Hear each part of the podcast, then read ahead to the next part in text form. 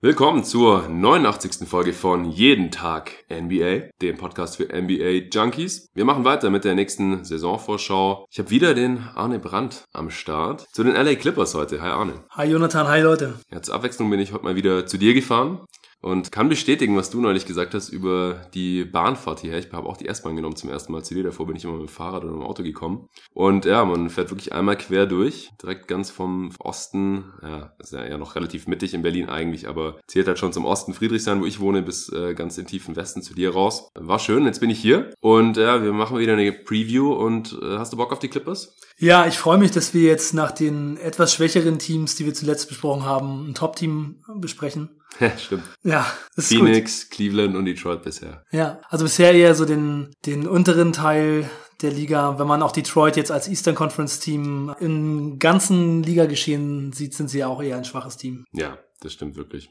Ja, bevor wir jetzt gleich hier uns anschauen, was die Clippers in der letzten Saison gemacht haben und im Sommer und dann natürlich vor allem, was wir jetzt hier in dieser kommenden Saison von diesem neuen Clippers-Team erwarten mit Kawhi Leonard, mit Paul George, ist es endlich Zeit, mal wieder ein paar Shoutouts rauszuhauen für die guten Menschen, die jeden Tag NBA jetzt auf Steady unterstützen. Und seit dem letzten Mal sind da einige dazugekommen. Wie gesagt, im Paket Starter und im Paket All-Star, die ihr auf steadyhq.com slash jeden Tag NBA finden könnt. Da bekommt ihr hier automatisch natürlich auch einen Shoutout. Das habt ihr euch wirklich verdient. Als Starter dazugekommen sind der Patrick Preis, Kollege von GoToGuys.de, der dort auch den Wild Podcast hostet. Auch Patrick sollte jetzt eigentlich ein bisschen Ärger von mir bekommen, denn das ist eigentlich jetzt nicht hier die Zielgruppe, die ich mit Steady erreichen wollte, um mich finanziell zu unterstützen, da auch der Patrick ja hier schon zum Beispiel bei zwei Previews bei jeden Tag NBA dabei war und mich hier so schon supportet durch seine Expertise im Warriors und im Nuggets Pod. Dazugekommen noch als Starter sind äh, Maximilian Haslem, auch das ein bekannter Name auf NBA, Twitter in Deutschland, Philly-Fan, cooler Typ, sehr, sehr interessante Tweets auch immer. Vielen Dank dir. Dann Julius Klein ist noch als Starter dazugekommen, genauso wie Tim Beckmann, Philipp Lochmann, Stevie Meyerhofer, Mijat Furuncija, Boah, ich kann kein Serbokroatisch. Du, Arne?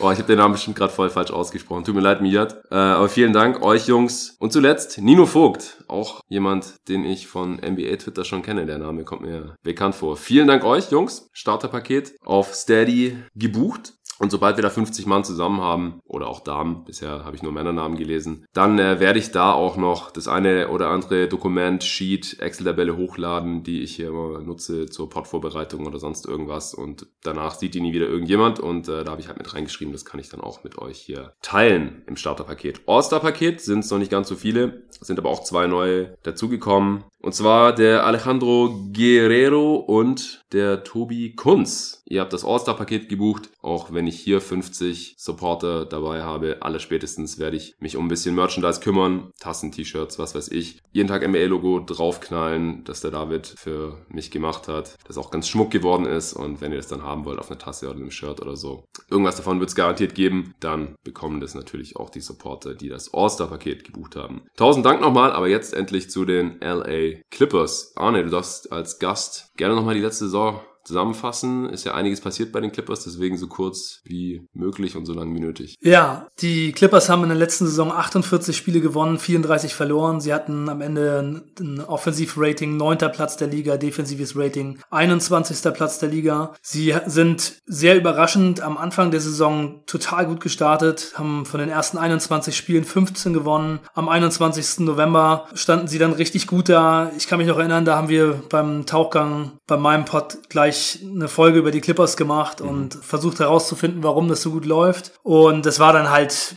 wegen Gallinari, Harris, weil Lou Williams und Terrell sehr gut harmonieren und starker Start. Dann kam eine etwas schwächere Phase. Da haben sie von den nächsten 16 Spielen nur 6 gewonnen äh, bis zum Jahresende. Danach sind sie ungefähr 500 gegangen bis zur Trade Deadline und standen dann bei der Trade Deadline 30 zu 26. Und bei der Trade Deadline haben sie dann einen großen Deal gemacht. Sie haben Tobias Harris, einen ihrer besten Spieler, zu den 76ers getradet, zusammen mit Boba Marjanovic und Mike Scott und haben dafür bekommen Wilson Chandler, Mike Muscala, Landry Shamet, zwei First-Round-Picks und zwei Second-Round-Picks. Und danach hätte man denken können oder haben wahrscheinlich auch viele gedacht, dass es mit den Playoffs nichts mehr werden kann dass man da jetzt äh, eine Playoff-Teilnahme quasi weggetradet hat mit Tobias Harris. Aber dem war nicht so. Man ist dann 18 zu 8 bis zum Ende gegangen mhm. und hat 48 zu 34 die Saison abgeschlossen und es sah sogar noch aus, als wenn sie einen besseren Seed bekommen, aber von den letzten vier hat man noch drei verloren und dann musste man in der ersten Runde gegen die Warriors ran. Ja. Und gegen die Warriors war es dann eine erstmal recht einseitige Serie. Das erste Spiel wurde mit 17 von den Warriors gewonnen. Im zweiten Spiel waren die Clippers im dritten Viertel mit 91 zu 61 hinten und es sah danach aus, dass die Warriors kurzen Prozess machen und dann kam aber ein riesen Comeback. Die Warriors sind einfach in sich zusammengefallen, ja. haben eigentlich nicht mehr verteidigt. Da gab es wirklich heiße Szenen, wo es ein 5 gegen 1 Fastbreak gab. Alle Clippers sind nach vorne gerannt und die Warriors haben sich einfach nicht mehr bewegt. Und dann in der letzten Minute die erste Führung durch Lou Williams und Landry Shamet hat dann am Ende den Deckel drauf gemacht mit einem Dreier. Das war ein richtig starkes Comeback und ja, das war krass. Habe ich ja auch hier bei jeden Tag NBA natürlich eine Folge drüber aufgenommen. Genau, also das ist auf jeden Fall ein Spiel, wenn man Basketballtrainer ist, sollte man das vielleicht mal seinem Team zeigen ja. oder seinem Jugendteam, denn es sah so dominant aus, was die Warriors da vorher veranstaltet haben. Patrick Beverly musste Kevin Durant verteidigen und dann kommen die Clippers so zurück und von da an war die Serie dann schon auf jeden Fall sehr unterhaltsam. Das nächste Spiel wurde verloren, das vierte Spiel auch. Dann haben die Clippers das fünfte nochmal in Golden State tatsächlich wieder auswärts gewinnen können mit ja. acht und äh, sind dann aber mit 19 Punkten Unterschied ausgeschieden. Und in Spiel 5 und 6 hat Kevin Durant 45 und 50 Punkte gemacht und es war einfach niemand da, der ihn wirklich verteidigen konnte. Also wie gesagt, Patrick Beverly hat da alles gegeben, hat auch mit Mind Games versucht, ja. Durant rauszubringen, ähm, hat aber nicht funktioniert. Er ja, wurde sogar mal rausgekickt aus dem Spiel. Ja, ähm, Durant und Beverly wurden beide rausgekickt. Ja. ja. Aber hat natürlich dann äh, die Serie letztendlich nicht weiter beeinflusst.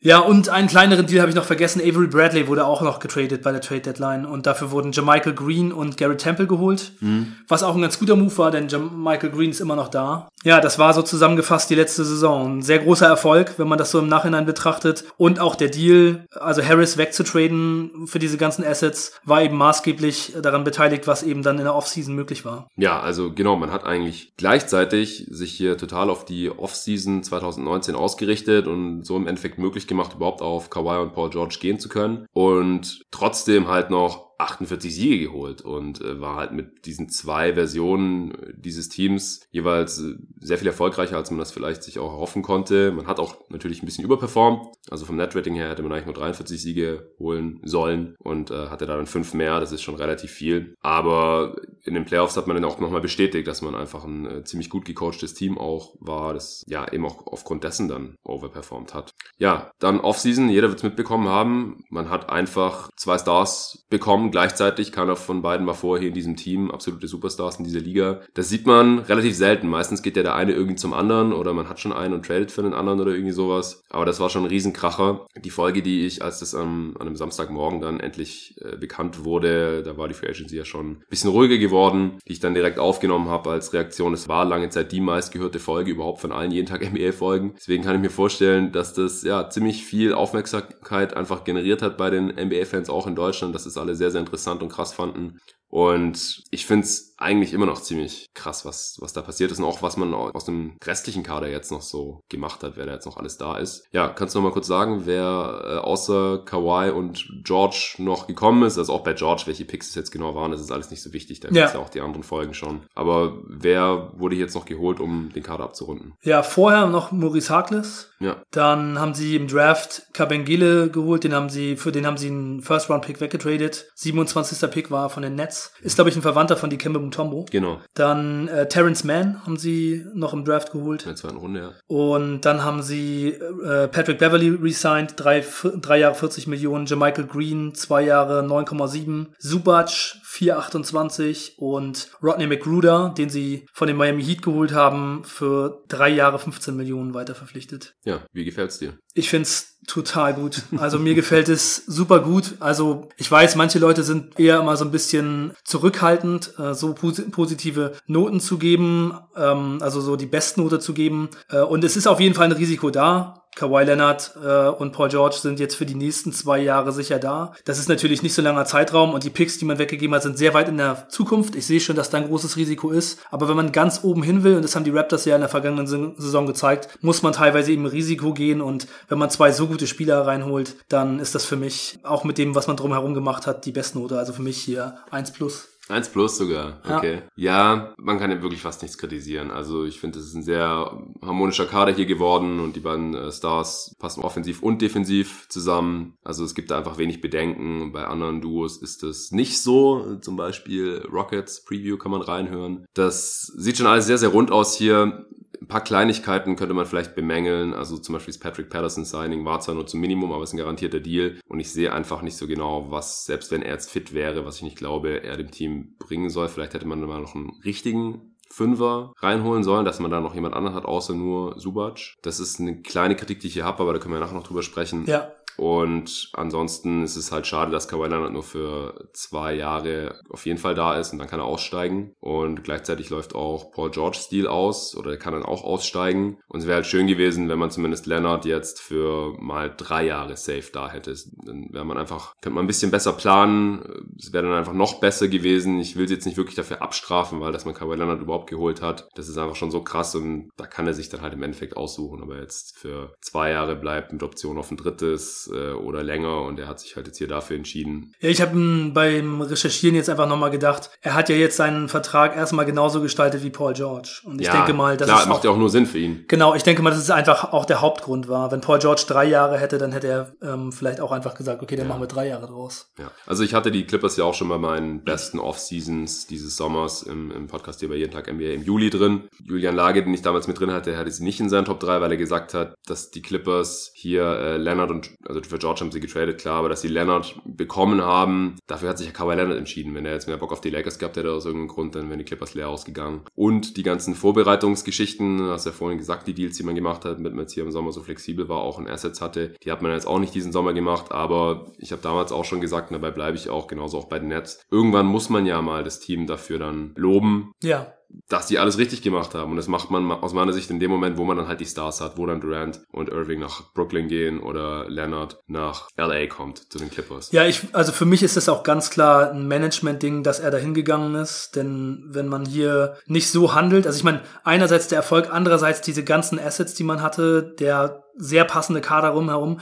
Da gibt es einfach wirklich kaum eine bessere Situation, auch mit noch jungen Spielern dabei. Also das ist einfach die Arbeit des Managements. Das ist eben so, die, die Knicks haben in der vergangenen Saison 17 Spiele gewonnen und dann zum Beispiel waren die ja auch ein Player, um Kawhi zu bekommen, aber wenn man eben sieht, was die Clippers gemacht haben und was die Knicks zu bieten haben, dann ist doch die Entscheidung, die Kawhi Leonard treffen muss, davon super doll beeinflusst, wie gut diese Arbeit hier vorbereitet war. Ja, denke ich auch. Oder wenn sich halt die Spieler, wenn man davon ausgeht, okay, die haben sich jetzt schon für die Stadt oder für den Markt entschieden, also zum Beispiel für New York, ja, bei Irving und Durant. Und Durant hat es zwar neulich gesagt, ja, die Knicks findet er einfach nicht cool oder die findet niemand cool von jüngeren Leuten, die einfach sich nicht mehr erinnern können, als die Knicks das letzte Mal was gerissen haben und das war halt 99. Das macht vielleicht auch irgendwo Sinn, aber ich denke halt auch, dass es so ist, man sieht einfach, okay, ich will nach New York City und dann gibt's da die und die sind extrem gut geführt und die haben gute Moves gemacht in, in letzter Zeit und es gibt halt die Knicks, bei denen das nicht der Fall ist. Und in LA ist es genau das Gleiche, also es gibt halt die Lakers, wo es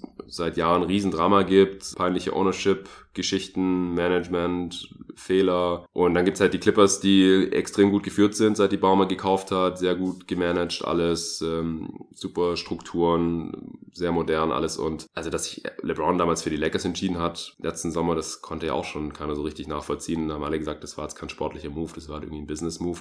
Da sind dann halt die Lakers und die Knicks nochmal jeweils der größere Name. Aber Kawhi, ja, es macht einfach so viel Sinn, dass er sich für die Clippers entschieden hat. Da, da stimme ich zu und ich würde auch eine, eine 1 auf jeden Fall geben. Ich glaube, eine 1 plus geben. Okay. Ja, dann können wir jetzt zur kommenden Saison kommen. Wir fangen, ja, weiß nicht, womit sollen wir anfangen? Sollen wir mit den Stärken und Schwächen anfangen oder mit der Ich würde sagen, wir gehen erstmal die Lineups durch ja. und überlegen hinterher, wie die Stärken und Schwächen sind. Also, wir haben das jetzt ja schon mal unterschiedlich gemacht. Ich finde, wenn das Team im Großen und Ganzen so geblieben ist, wie es in der vergangenen Saison war, dann kann man das ganz gut machen, dass man damit anfängt. Aber so würde ich sagen, die Lineups ist schon ein guter Start. Ja, ich denke auch, vor allem, weil mir auch noch nicht ganz klar ist, wer da jetzt überhaupt startet, wer von der Bank kommt, wer wie viele Minuten bekommt und so. Äh, Paul George wird ja erstmal noch fehlen. Die Frage ist, wie lang. Ich habe jetzt in einem Pod bei Dunked On gehört, da war ein Beatwriter da, dass er noch kein Kontaktbasketball spielt, Mhm. um halt die Schultern da noch zu schonen, weil wenn er da jetzt irgendwie einen Schlag abbekommen würde oder sowas, dann wäre das wahrscheinlich nicht so gut. Also das kann wahrscheinlich noch ein bisschen dauern. Die Frage ist halt, dauert das jetzt irgendwie noch zwei Wochen oder einen Monat? Du hast ihn ja auch im Fantasy-Game neulich gedraftet, also du bist ja eher zuversichtlich. Ja, ich hoffe natürlich, dass er irgendwie Anfang November zurückkommt. Also die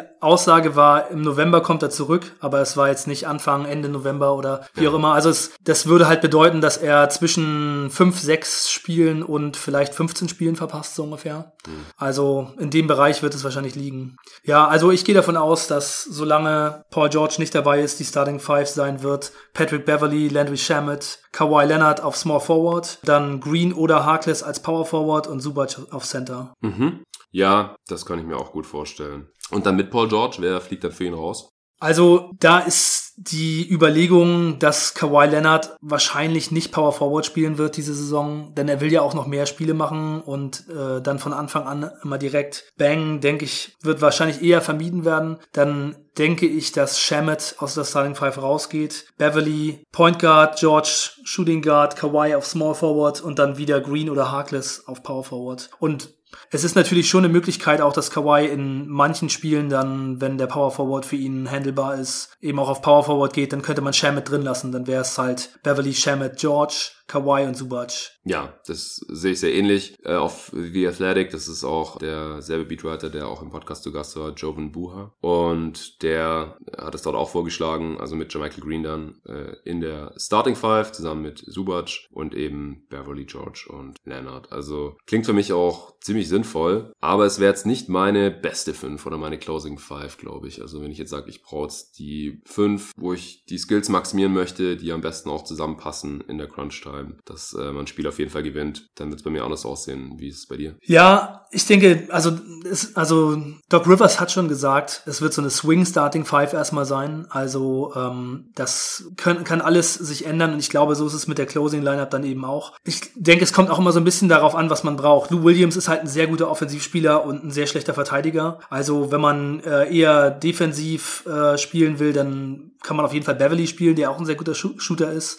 Also ich denke, Lou Williams wird weniger Spiele finishen als in der vergangenen Saison. Ja, den hätte ich da jetzt auch nicht drin. Ja, also wenn man wenn man Power offensiv spielen will, dann könnte man äh, Lou Williams, Shamet, Paul George, Kawhi und Harrell spielen. Da äh, denke ich, geht offensiv ist nicht viel besser. Wenn man jetzt die beste Five spielen will, könnte man vielleicht wirklich Beverly, Shamet, George, Kawhi und Harrell spielen. Also ich denke, das wäre für mich vielleicht so die beste, weil ich finde Beverly, der passt sehr gut, weil er eben einerseits so gut verteidigt, andererseits ein sehr guter Shooter ist. Und ich Ja. finde, dass Harrell halt defensiv so schon ein bisschen seine Schwächen hat, was vor allem daran liegt, dass er einfach nicht so besonders groß ist und Mhm. teilweise überpowered wird. Aber ich denke, das ist schon für mich eigentlich so die beste Fünf. Ich hätte Harold aus genannten Gründen nicht drin und dafür dann Jermichael Green, einfach weil er mal einen Dreier treffen kann Ja, und defensiv auch besser als Harold ist. ja. Jermichael Green hat in der letzten Saison bei den Clippers wirklich extrem gut getroffen. Ja, das war kleine Sample Size. Ja, Das, äh, super kleine Sample Size. Also über die Karriere gesehen ist er 36,9-prozentiger Schütze, was auch ja schon ein ganz guter Wert ist. Ja, aber ich glaube, das Volumen war da noch nicht so groß. Aber ja. Ja, letzte Saison 41,3 bei den Clippers in 24 Spielen. Ja, genau, also aus den Gründen hätte ich ihn drin und Shamet hattest du ja auch gesagt, oder? Ja, Shamit. Genau, als, Genau. als Shooter und dann äh, Kawhi und George auf den Forward-Spots. Ich glaube auch nicht, dass beide zusammen viele Minuten auf den Forward-Spots in der Regular Season spielen werden, weil halt meistens noch einer davon ein bisschen kräftiger ist, also der sogenannte Power Forward und ähm, keiner von beiden, glaube ich, hat Bock dann da in der Regular Season in relativ bedeutungslosen Spielen sich dann mit dem rumzuschlagen, aber wenn es um die Wurst geht, dann vor allem auch in den Playoffs, dann glaube ich das halt schon, dass wir das sehen werden. Ja, ich habe gerade hier nochmal geschaut, äh, wegen Jermichael Green, also der hat noch nie so viel Dreier genommen wie bei den Clippers letzte Saison. Davor war er die ganze Zeit in Memphis eigentlich, seit seinem Rookie, da war auch vier Spiele mal bei den Spurs, aber danach immer nur in Memphis und da hat er graduell auch immer mehr Dreier genommen, aber die meisten waren dann auch vor dem Trade in der letzten Saison. 41 Spiele hat er noch gemacht für die Grizzlies. Da hat er fünf Dreier auf 100 Possessions genommen. Das ist echt kein so hohes Volumen, so mittelmäßig. Für einen Big schon nicht schlecht. Und dann bei den Clippers aber acht Dreier auf 100 Possessions. Das ist richtig gut und davon 41 Prozent. Also wenn er das annähernd halten kann, dann muss er ganz klar viele Minuten nächste Saison bekommen. Ja, Okay, äh, du hast jetzt schon einige Spieler genannt, die wahrscheinlich erstmal von der Bank kommen oder grundsätzlich wahrscheinlich von der Bank kommen, wie Harrell und Lou Will und so. Wen siehst du denn da die Rotation noch abrunden? Harkless hattest du auch schon genannt, falls er nicht startet, ist der dann ja auch noch mit drin. Wen siehst du noch in der Rotation und wen dann vielleicht auch nicht? Ja, Lou Williams, Shamit, äh, Montrezl Harrell, Harkless und dann vielleicht noch McGruder. Es kommt um, so ein bisschen auch darauf an. Ich meine, Harkless kann auch Power Forward spielen. Ja. McGruder kann auch Small Forward spielen. McGruder finde ich auch einen guten Spieler. Hat auch in Miami immer viel Small Forward gespielt. Ja. Und den sehe ich eigentlich auch in der Rotation drin. Patterson glaube ich eigentlich nicht dran, denn Patterson hat letzte Saison ein richtig schlechtes Jahr gehabt. Die letzten und, beiden Saisons schon. Ja, die letzten beiden Jahre. Aber ich meine, es war andererseits auch in OKC und in OKC, da strugglen schon manche Leute, die dann sich davon auch wieder ein bisschen erholen. Denn da ist es oft gar nicht so leicht, denn man hat sehr wenig den Ball in der Hand, eigentlich nur Catch and Shoot war das seine Rolle und also ich glaube schon, dass es in einem etwas offeneren System wie das von den Clippers, wo sehr viel der Ball bewegt wird und man einfach auch mal ein paar Pässe geben kann und so, dann vielleicht für ihn auch nochmal so ein bisschen anders wird. Ja, ich glaube halt, dass diese letzten beiden Jahre so schlecht waren, weil er diese Verletzung hatte. Ich glaube, eine Knieverletzung war es. Und er hatte ja bei OKC dann auch schon einen überraschend niedrigen Vertrag eigentlich bekommen, wenn man sich die Leistungen in den Jahren davor angeschaut hat. Ich kann mich auf jeden Fall noch erinnern, dass ich gedacht habe, okay, das äh, war jetzt aber ziemlich günstig. Und dann hat sich halt auch schnell rausgestellt, wieso so günstig war, weil er halt einfach nicht mehr gut war. Jetzt die letzten beiden Jahre in OKC. Also ich sehe da schon irgendwie einen Zusammenhang. Jetzt mal gucken. Also ich finde das Signing jetzt nicht mega mies, aber mir hätte da halt so ein klassischer, kräftiger Big schon noch besser gefallen. Einfach weil er dann nochmal ein anderes Element reinbringt. Und Patterson tut es halt nicht. Er ist einfach eine schlechtere Version von ja. Jermichael Green im besten Fall. Ja, das stimmt. Habe ich auch schon gedacht. Deswegen sehe ich auch keine Minuten für ihn. McGruder denke ich dann auch. Oder wenn jetzt halt äh, Jerome Robinson auf einmal sehr viel besser ist als als Rookie noch. Es wird auch sehr viel von Terrence Mann gehalten. Ja, finde äh, ich auch gut. Ja, ich auch. Mir hat der von Anfang an schon gefallen, auch in der Summer League schon. Äh, Doc Rivers hat ihn jetzt schon als Kandidaten als Backup Point Guard genannt. Er nennt ihn auch die ganze Zeit Point Guard, obwohl er im College eigentlich eher so ein Wing war. Aber er hält anscheinend extrem viel von seinen Playmaking-Fähigkeiten. Wurf ist nicht so wirklich am Start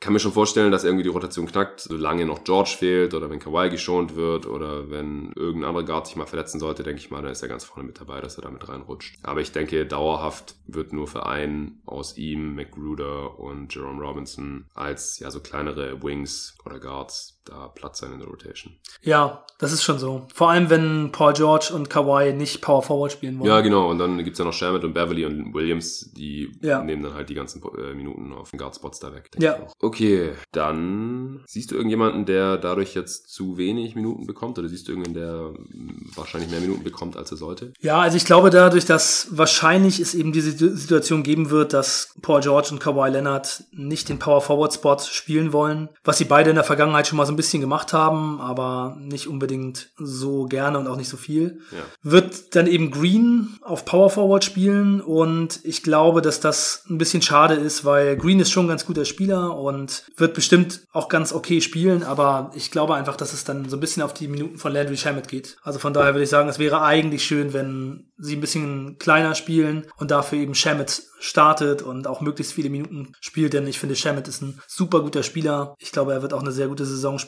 Sehr guter Schütze, auch ein ganz okayer Verteidiger, ist mhm. sehr schnell und ich finde seine Point Guard Skills auch ganz gut. Also vor allem seine Vision finde ich ziemlich gut. Ähm, und ich möchte einfach, dass er so viel wie möglich auf dem Feld ist. Also ich habe nichts gegen Green, aber wenn es dann eben auf Kosten von Shamet geht, wäre das schade. Und dann ja, McGruder ist ein guter Spieler. Ich würde, also ich hoffe, dass er die Rotation packt. Und ja, Jerome Robinson, bei dem hoffe ich auch auf jeden Fall, dass er irgendwie spielt und in die Rotation reinkommt, denn er war der 13. Pick im letzten Jahr und wenn man so hoch jemanden draftet, dann sollte der schon eigentlich auch irgendwie eine Möglichkeit haben, zu zeigen, was er kann. Ja, Sherman hat halt letzte Saison auch schon mehr Minuten gesehen als Beverly und Williams pro Spiel zumindest. Knapp 27,8, Beverly 27,4 und Williams 26,6 und mich würde es wundern, wenn sich das jetzt irgendwie umdreht. Also ich kann mir vorstellen, dass ja, dadurch, dass George dann nominell auf der 2 startet, da schon Minuten weggehen, aber vielleicht gar nicht hoffentlich unbedingt zu Lasten von Shermet. Also vielleicht sieht er ein, zwei Minuten weniger pro Spiel, aber vielleicht auch Beverly oder sogar Lou Williams. Deswegen mache ich mir da gar nicht so viele Sorgen. Bei Jerome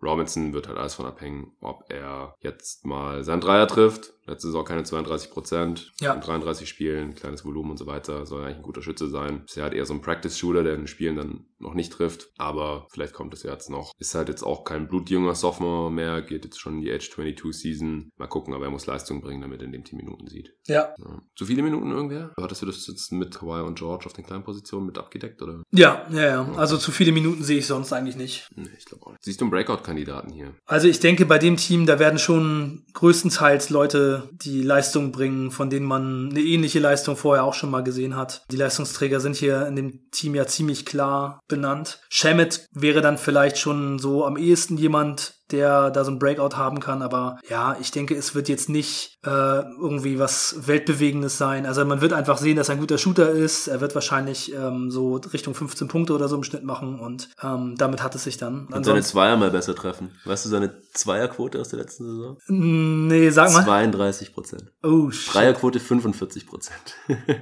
Ja, genau, 45 Prozent bei den, bei den Clippers, ne? ja, ja, genau, das ist nur Ja, über die die gesamte Saison Sorry, ja. war's. Es sind, es sind nur 25 Spiele. Ja, Ja, ja. Ist richtig. Ja, habe ich gerade nur zufällig gesehen, deswegen habe ich gedacht, ja, da könnte sich auf jeden Fall verbessern. Vielleicht Subac, der ja auch erst spät zu den Clippers dazugekommen ist und dann äh, direkt Starter war bis halt zu dieser Playoff-Serie gegen die Warriors. Äh, Ist einfach kein gutes Matchup dann für ihn gewesen. Aber davor ist er 25 von 26 Spielen gestartet, 20 Minuten pro Spiel. Minuten könnten auch ein bisschen hochgehen, je nachdem, wie viel man da halt dann noch mit Harrell und Jermichael Green spielen möchte, aber bei ihm kann ich mir auch vorstellen, dass es ihm was bringt, wenn er jetzt hier von Anfang an dabei ist, ein Jahr älter, Age 22 Season, da geht vielleicht auch noch ein bisschen mehr. Ja, ich habe irgendwie das Gefühl, dass er für so einen richtigen Breakout einfach äh, zu viel so Spot-Minuten bekommt. Also, dass er einfach nicht besonders doll seine Minuten steigern wird, so wie die Center-Rotation bei den Clippers angelegt ist. Also, ich kann mir nicht vorstellen, dass er jetzt irgendwie äh, deutlich seine Minuten steigert. Also, letzte Saison waren es genau 20 Ja. bei den Clippers und ich sehe es eigentlich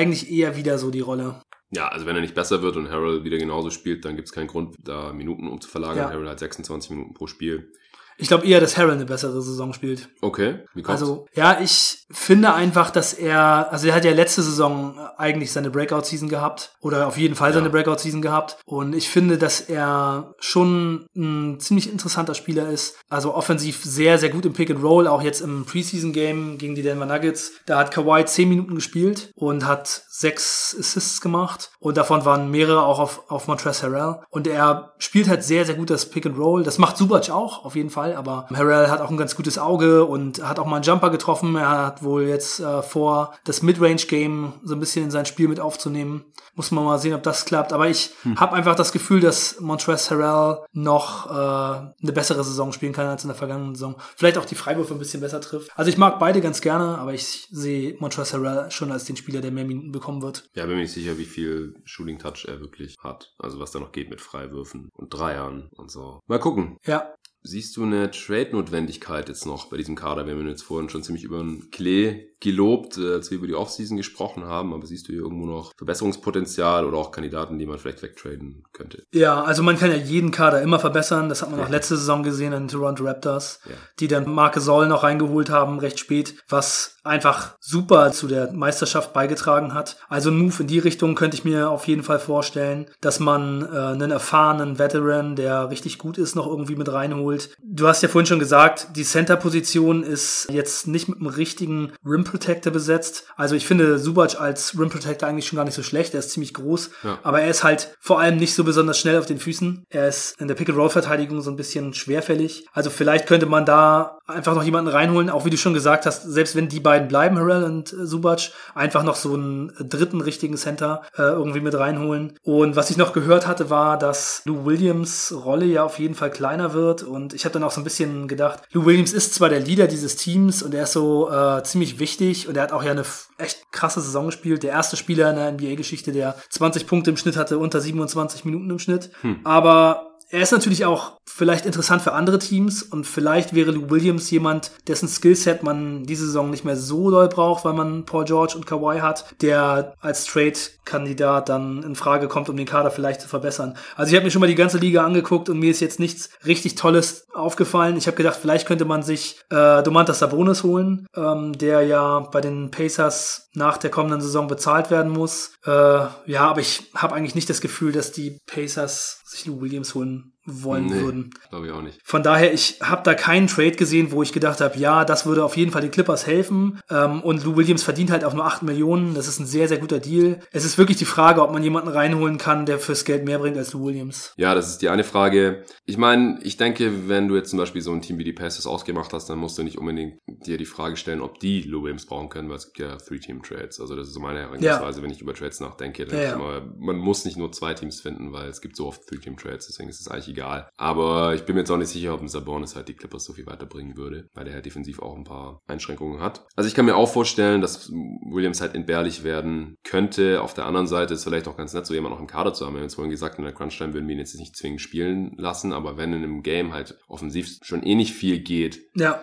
bei Paul George und Kawhi Leonard, dann ist es vielleicht mal nice, wenn man noch so einen Lou Williams von der Bank als Scoring und Ballhandling Punch reinholen kann, der dann einfach mal was macht. Ja. Und äh, solange man nicht einen Spieler zurückbekommt, der offensiv auch gut ist, aber halt defensiv nicht so grandios schlecht wie Lou Williams, dann würde ich so einen Deal vielleicht gar nicht machen. Also ich kann mir vorstellen, dass man vielleicht wieder mehrere Spieler wegtradet, gerade wenn man halt merkt, ja, ich weiß nicht, hier bekommt ein Mohawkless oder ein Rodney McGruder oder so, jetzt doch nicht so viele Minuten und Lou Williams und Montrezl Harrell haben auch kleinere Rollen als in der letzten Saison, dass man halt guckt, was man irgendwie für die als Paket bekommt oder irgendwie sowas und dann irgendwie nur zwei Spieler dafür zurücknimmt. Irgendwie sowas. Aber andererseits müssen Contender ja auch tief sein. Also ja, wenn ja, ja. sobald es Verletzungen gibt, haben die Clippers jetzt nicht so ein Riesenproblem wie in manch anderes Team und das ist ja auch schon einiges wert. Also ich sehe jetzt ja auch keine offensichtlichen Kandidaten. Notwendigkeit hattest du ja gerade schon genannt. Gibt es jetzt noch irgendwelche Schwächen in diesem Team, über die wir noch gar nicht gesprochen haben? Also Rim Protection ist wirklich so eine der einzigen Schwächen, würde ich sagen. Also Passing in der Offense könnte man vielleicht noch als Fragezeichen setzen, ob das eine Schwäche sein könnte, aber ich glaube es eigentlich eher nicht. Denn in der vergangenen Saison hatte man jetzt äh, auch nicht so unbedingt äh, den, den, den super Playmaker. Also ja. auch Gallinari und Harris sind beide jetzt auch nicht unbedingt so besonders gute Playmaker. Also da sind Kawhi und Paul George in allen Belangen besser. Ja. Und man war in der vergangenen Saison die neuntbeste Offense der Liga. Und jetzt hier mit Kawhi und Paul George, ich mache mir überhaupt gar keine Sorgen. Auch wenn ich das schon sehe jetzt im ersten Spiel, wie die Clippers in der Offense spielen. Ähm, also sie spielen jetzt sehr viel Pick and Roll, mit am meisten Pick and Roll in der vergangenen Saison. Und ich glaube auch, dass Kawhi Leonard eigentlich ein sehr, sehr guter Pick Pick-and-Roll-Spieler ist. Der hat schon eigentlich äh, eine gute Vision und auch mit seinem guten Schuss kann er das gut machen. Und ich habe eigentlich nicht das Gefühl, dass ein Problem ist. Auch in dem Spiel, da waren jetzt, ich glaube, von den ersten 23 Field Goals waren 17 äh, mit Assist vorher. Mhm. Also ich mache mir da eigentlich keine Sorgen. Also ansonsten sehe ich eigentlich keine Schwächen. Der Kader ist schon äh, ziemlich stark. Ja, ich sehe das ganz genauso wie du. Also gerade in der Regular Season würde es mich sehr, sehr wundern, wenn man auf einmal offensiv schlechter ist, obwohl man Paul George und Kawhi Leonard dazu bekommen hat, weil die sind einfach offensiv jeweils so stark. Wenn man jetzt halt irgendwelche Schwächen ausmachen würde auf dem allerhöchsten Niveau von den beiden, dann wäre es wahrscheinlich Creation für andere, gerade im Vergleich mit anderen elitären Flügelspielern wie halt LeBron. Klar, ist unfairer Vergleich dann, was Playmaking angeht, aber auch ein Durant halte ich dafür besser noch als diese beiden. Aber man muss halt auch sehen, die meisten Teams haben nur einen guten Defender für so ein Spielertyp. Und das heißt, der andere wird meistens wahrscheinlich mhm. von irgendeinem schlechteren Defender verteidigt werden und da gibt es ja immer ein Mismatch. Oder wir können es auch so aufziehen, wir sagen, wir haben noch Lou Williams mit drin, es ist unwahrscheinlich, dass ein Team alle drei dieser Creator dann gut verteidigen kann. Und dann geht man halt einfach immer übers Mismatch irgendwie. Also ich denke auch, dass das ziemlich schwer zu verteidigen ist. Und es gibt auch wenig Teams, die wirklich zwei solche guten Wings einigermaßen verteidigen kann. Also allein dadurch kann man schon gute Offense kreieren. Ja, ja. Und wir haben ja auch gesehen, was Kawhi dann halt auf dem höchsten Niveau in Playoffs veranstalten kann. Dann kann er einfach sein Ding machen. Das ist egal. Da, da muss ihm niemand jetzt irgendwie die Schüsse kreieren. Ja. So. Und was auch noch dazu kommt, ist, dass bei diesem Team von den Spielern, die in der Rotation sind, eigentlich jeder einigermaßen gut Dreier schießen kann, bis hin zu sehr gut, ja. außer die Center. Und das ist dann natürlich auch schon viel leichter, wenn man den Ball irgendwo hinpasst und jeder kann schießen, dann ist natürlich dadurch die Offense allein schon viel besser. Also ich sehe Shooting auch bei diesem Team als eine sehr, sehr große Stärke an. Ja, ich auch. Hast du noch andere Stärken, die wir jetzt noch gar nicht erwähnt haben? Mm, also ich finde die Flexibilität des Kaders ist sehr, sehr gut. Also man kann da sehr viel machen. Man kann switchende Lineups aufs Feld stellen. Man kann sehr gute 3D Lineups aufs Feld stellen. Man kann Lineups aufs Feld stellen, wo jeder werfen kann. Also da ist echt eine Menge möglich. Man hat sehr, sehr viele Wings, was in der heutigen Zeit einfach total Gold wert ist. Da guckt man sich teilweise Kader an, da gibt es keinen einzigen Wing oder nur einen. Und hier ist äh, schon der Kader ziemlich vollgestopft mit so Wing-Types, auch Bigs, die schießen können. Das finde ich sehr, sehr gut. Also Shot Creation auch. Also Paul George und Kawhi sind ja beide sehr gut darin, sich Würfe zu kreieren und äh, eins gegen eins zu spielen. Kawhi ist da einer der besten der Liga. Ähm, also von daher auch das ISO-Scoring, wenn man es braucht, wird, wird sehr, sehr gut sein. Das Spacing wird sehr gut sein. Pick and Roll sehe ich auch als Stärke. Also Lou Williams und Harrell waren ja in der vergangenen Saison da mit das beste Duo beim, beim Pick and Roll Play. Und ja, die Bigs spielen auch einfach gut Pick and Roll. Also Subac und Harrell werden sehr, sehr gut bedient werden von Paul George und von Kawhi. Die haben schon viele, viele gute Sachen, die sie da machen können. Ja, ich vertraue da auch total auf Doc Rivers. Also der ist ja bei vielen so ein bisschen in Ungnade gefallen in den Jahren, als er auch noch gleichzeitig der GM war. Und das war ziemlich schlecht, was er da gemacht hat meistens. Ja. Da musste man ja gar nicht so viel machen, weil man hatte ja schon ein super Team, eine Top 4 mit den Lob City Clippers, mit Chris Paul, Black Griffin, JJ Reddick und DeAndre Jordan. Aber die ganzen Rollenspieler drum, das hat einfach nicht auf die Reihe bekommen. Das ist echt ein bisschen schade im Nachhinein. Ja. Aber da ist halt so ein bisschen untergegangen, was ein guter Coach ja eigentlich ist. Und das hat er letztes Jahr auch wieder unter Beweis gestellt. Und deswegen glaube ich auch, dass er hier in der nächsten Saison wieder einen sehr, sehr guten Job machen wird. Ja. Okay, dann Prognose? Ähm, ja, geh nochmal deine Notizen hier durch. Ich habe was vergessen. ich, ich war gerade schon wieder, ich schreibe mir es irgendwie mal von der Reihenfolge her anders auf. Ich muss es mal ändern. Und dann macht es keinen Sinn mehr. Ja, ja, genau. Einfach sinnlos. Ähm, genau, Best Case. 62 äh, Siege habe ich da.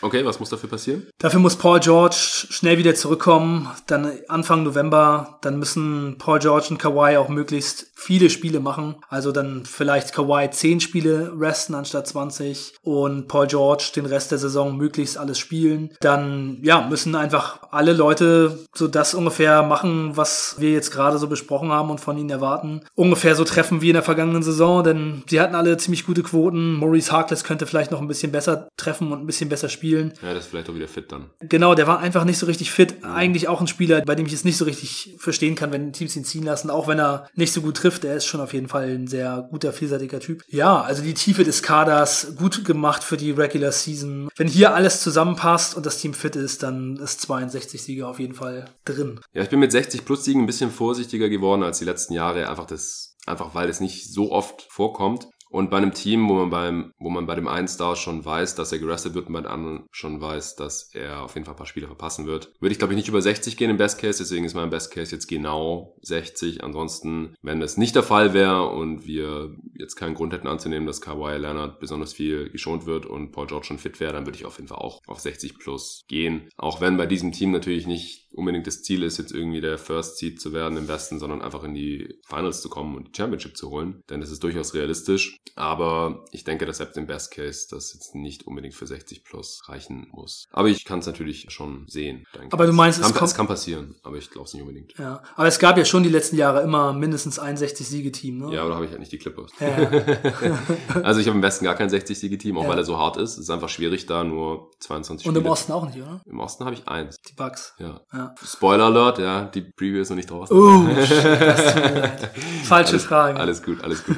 Ich hatte, glaube ich, auch schon die 60 eingetragen, als wir hier an genau diesem selben Wohnzimmertisch Ende Juli diese Eastern Conference Preview, die erste Power Ranking der Eastern Conference. Ja, daran habe ich gerade gedacht. Ich, äh, genau, ich hatte sie auf jeden Fall unter 60. Ja, und ich hatte sie auf 60, ja. glaube ich, und habe okay. sie immer noch auf 60 und nichts dran geändert. Ja, Clippers deswegen Best Case 60, sage ich. Wie sieht dein Worst Case aus? Worst Case 50. Kawhi hat weiterhin Probleme mit seiner Verletzung, muss viele Spiele pausieren. Also er hat zwar gesagt, dass er weniger Pause machen will, also weniger resten, aber wer weiß, wie es dann läuft. Ich meine, es kommt ja auch darauf an, wie er körperlich drauf ist. Dann Paul George verpasst den November und hat vielleicht hinterher noch Probleme, bekommt eine Minutes Restriction. Dann gibt's noch irgendwie vielleicht die eine oder andere kleine Verletzung und ähm, ohne Paul George und Kawhi ist die Defense vielleicht nicht so besonders gut. Wie gesagt, letzte Saison war die Defense nicht 21. 21. Platz. Also wenn man da Paul George und Kawhi für eine Zeit lang rausnimmt oder auch einen von beiden, also ich glaube nicht, dass einer von beiden die Defense wirklich dann zu einer Top 5 Defense machen kann oder Top 10 ist dann vielleicht auch schon ein bisschen viel verlangt. Man braucht sie schon beide, um richtig ein Top-Team zu sein und ja, dann wären 50 Siege so der Worst Case. Aber hm. ja, das ist schon, ist schon niedrig. Ja, aber ich habe auch 50 witzigerweise. Wir haben uns natürlich nicht abgesprochen. Ich habe auch gedacht, das Team wird wahrscheinlich zwischen 50 und 60 Siegen holen. Was anderes kann ich mir eigentlich vorstellen. Ja. Also selbst im schlechtesten Fall ist das Team einfach so tief, so gut gecoacht. Also sie sind vielleicht nicht ganz so gut wie letzte Saison, nachdem man Harris weggetradet hat, ohne Kawhi und George. Also wenn du die jetzt einfach rausnimmst aus dem Kader, dann sind die ja schon gar nicht so viel schlechter als letzte Saison. Ja. Und wenn du einen von beiden hast, dann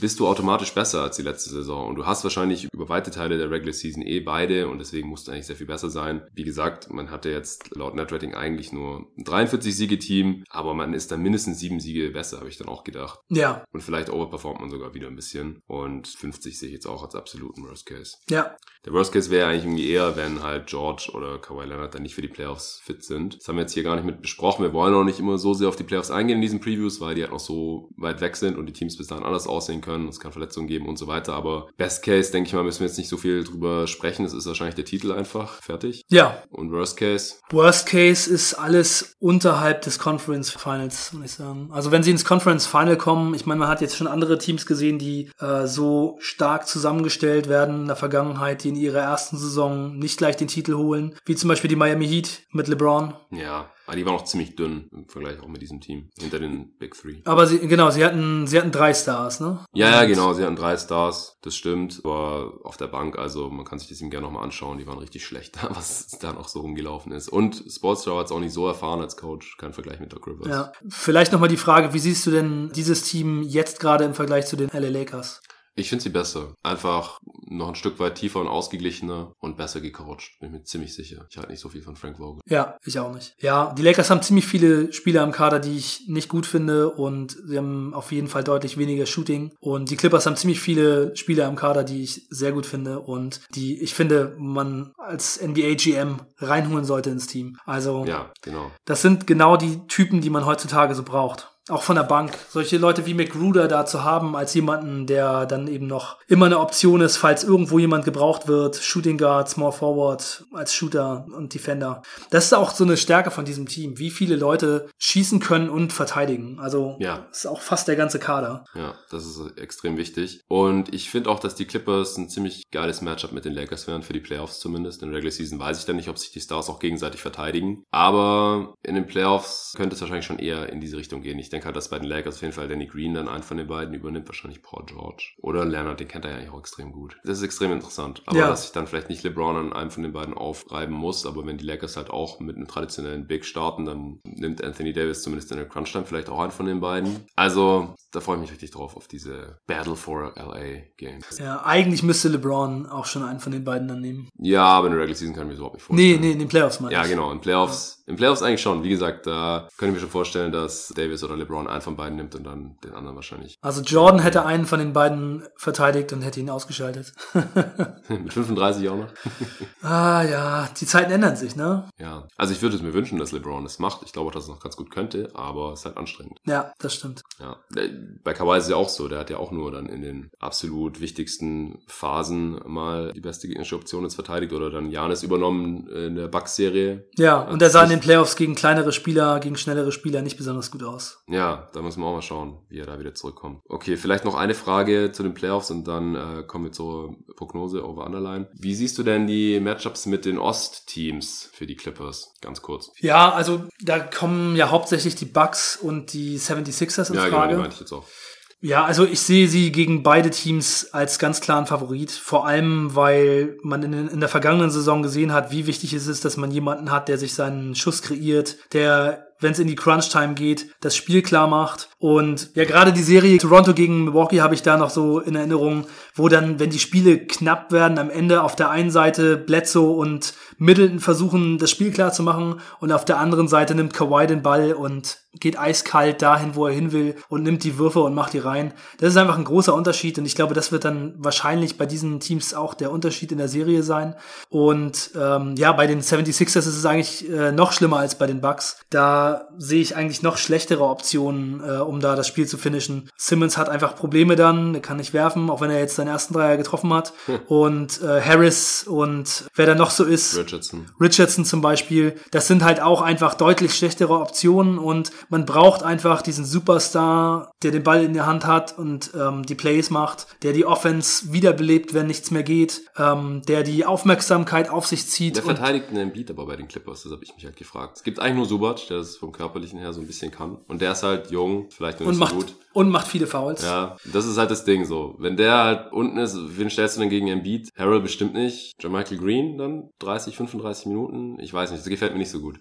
Ja, sicherlich. Aber auf der anderen Seite ist eben dieses Problem mit der Creation auch schon, Ja, ja. schon ein ganz schönes Ding. Also ich würde sagen, da kann man eher noch doppeln gegen einen Big, als dass man zwei solche Creator ausschaltet. Vor allem, wenn Simmons noch mit drauf ist, dann ist er immer von ihm weghelfen. Ja. Es sei denn, er haut dann jedes Mal den Dreier rein, so wie jetzt in der Preseason. Wir wissen es noch nicht. Ja, also ich, ich will da nur mal als Beispiel äh, die Nets in der vergangenen Saison in der ersten Runde gegen die 76ers geben, die auch nicht so besonders gute Optionen gegen Embiid hatten und trotzdem ziemlich gut aussahen. Ja, aber wenn er drauf war, dann haben die ja mega gerockt, die Sixers. Der hat halt nicht so viel gespielt. Ja, ja. Aber ich glaube, mit Embiid auf dem Feld hatten die ein ziemlich krasses, positives Net-Rating. Ja, das war in den Playoffs sowieso so. Plus, ich glaube, über alle Spiele waren das plus 130 Punkte oder sowas. Ja, und die hatten, ich meine, die Clippers haben nicht mal so einen Ed Davis-Typ, der ist zwar auch zu klein für Embiid, aber Ja, vielleicht muss man da nochmal nachbessern. genau, darauf wollte ich hinaus. Ja, wenn sie gegen die Bucks spielen, kann Ka- Kawhi wieder Janis ausschalten. Ja, ja, ich glaube da noch nicht, dass Brook Lopez zu so einem großen Problem wird. Die sind zwar auch sehr groß, aber haben da halt nicht ihren besten Spieler auf so einer Position. Gut.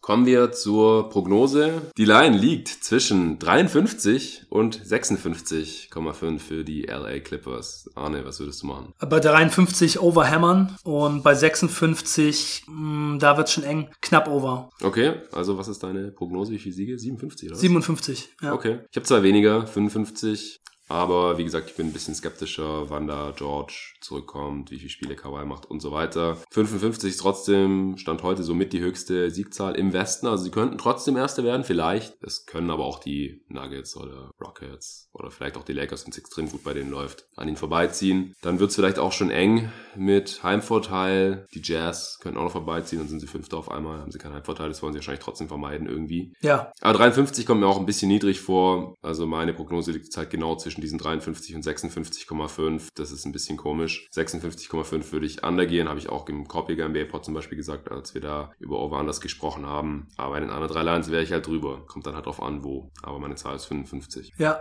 Siehst du noch irgendwelche Auszeichnungsmöglichkeiten? Für Oh ja, bei diesem Clippers? Team, bei diesem Team unglaublich viel. Habe ich auch gedacht. MVP, All-Star, Defensive Player of the Year, alle drei für Kawhi und George, ist alles möglich. Da, da Ähm, müssten sie dann aber so Best-Case-mäßig anspielen machen. Ja, aber ich meine, es ist, also Paul George hat so eine starke Saison letztes Jahr gespielt. Kawhi hat gesagt, er will wieder mehr spielen. Also bei den Spielern muss man auf jeden Fall sagen, dass es drin ist. Also Ja, wenn ja. die schnell beide recht fit werden, vor allem George, dann, dann ist da alles drin. Dann All-NBA natürlich auch. Also von First Team bis Third Team ist dann natürlich auch alles drin. Muss man sehen, ob sie sich ein bisschen was gegenseitig wegnehmen. Äh, All-Defensive Team sehe ich auch Möglichkeiten für Beverly und für Kawhi und George. Äh, Six Man wie immer Lou Williams und auch Montrezl Harrell natürlich. Ja. Dann Coach of the Year Doc Rivers, äh, GM Best GM Award könnte Michael Winger bekommen Mhm. und Most Improved Player mit äh, mit äh, nicht besonders großen Chancen, aber vielleicht könnte das auch jemand wie Shamit äh, mal abreißen, wenn die so viel Aufmerksamkeit bekommen und er richtig gut seine Würfe trifft. Er ist ja einfach ein richtig krasser Shooter, dann könnte das auch auch schon was werden. Ja, ich denke halt, dass die Counting Stats da nicht ganz ausreichend werden bei ihm, weil er ist dann halt schon nur so die nicht vierte Option oder so Ja. offensiv. Ja, ich habe die letzten Jahre die MIPs auch mal so durchgeguckt und es ist total oft so, dass es jemand ist, der seine erste richtig gute Saison spielt und dann hinterher auch zum Star wird. Also Genau. so ein Spieler ist Shamit einfach nicht. Von daher ist das schon äh, eigentlich